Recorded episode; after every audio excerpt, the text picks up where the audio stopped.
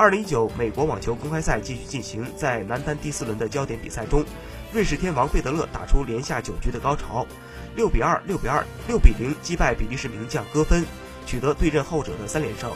费德勒生涯第十三次闯进美网男单八强，职业生涯四大满贯赛八强数达到了五十六次，依旧牢牢占据男子网球历史第一。费德勒比赛中完成十记 A 四球，一次双误，一发得分率达到百分之八十三，而戈芬仅有百分之四十，